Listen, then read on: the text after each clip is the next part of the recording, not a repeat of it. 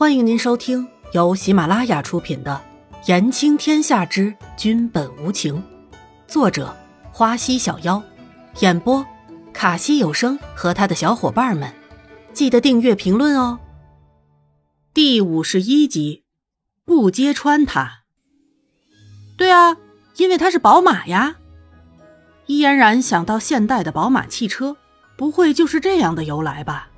好，小宝就小宝。南宫离尘还真是没想到，伊嫣然给白马取这么个不搭调的名字，但是还是依了伊嫣然的意思。反正也就一个名字而已，只要不是给他南宫离尘起这个名字就行了。把马带下去吧。南宫离尘把缰绳递给了一边的侍卫。小宝乖，有空我会去看你的哦。伊嫣然不舍得摸摸小宝的头，小宝像是听懂了伊嫣然的话一样。蹭了蹭伊嫣然，舔了舔伊嫣然摸着自己的手，才由着人带了下去。我送你回去吧。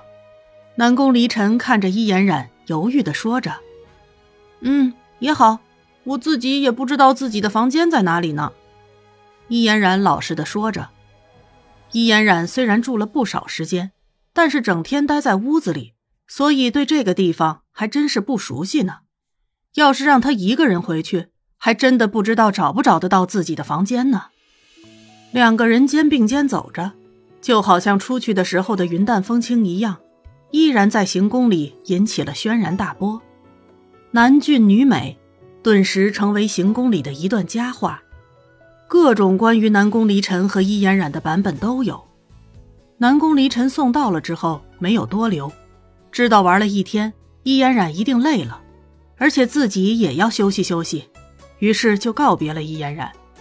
伊嫣然玩了一天，还真是有点吃不消呢。小姐，您今天出去一天了，也没有吃药呢。这是刚刚煎好的药，好像严太医换了一个药方呢。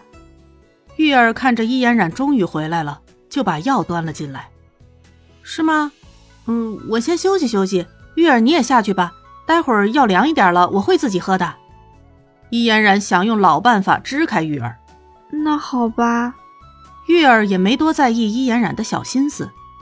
以前玉儿也是在伊嫣然喝药的时候走的，所以也就不多想的走了。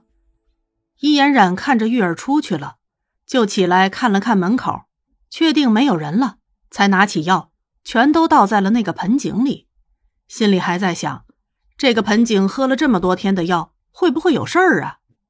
万一虐杀掉了一盆好看的盆景？那就是罪过了。严子修一天都在军营里忙着大军粮草的事，刚一回来就想来看看伊嫣然，没想到却看到这个伊嫣然用自己喝的药喂盆景的场景，终于明白了为什么自己的药会在伊嫣然的身上没有效果了。原来这丫头是压根儿没有喝呀！看来以后要看着这个丫头吃药了，整整这个不听话的女人。难道他不知道自己这样做会留下病根的吗？严子修心里这么想着，也就不揭穿伊嫣然了，转身就走了。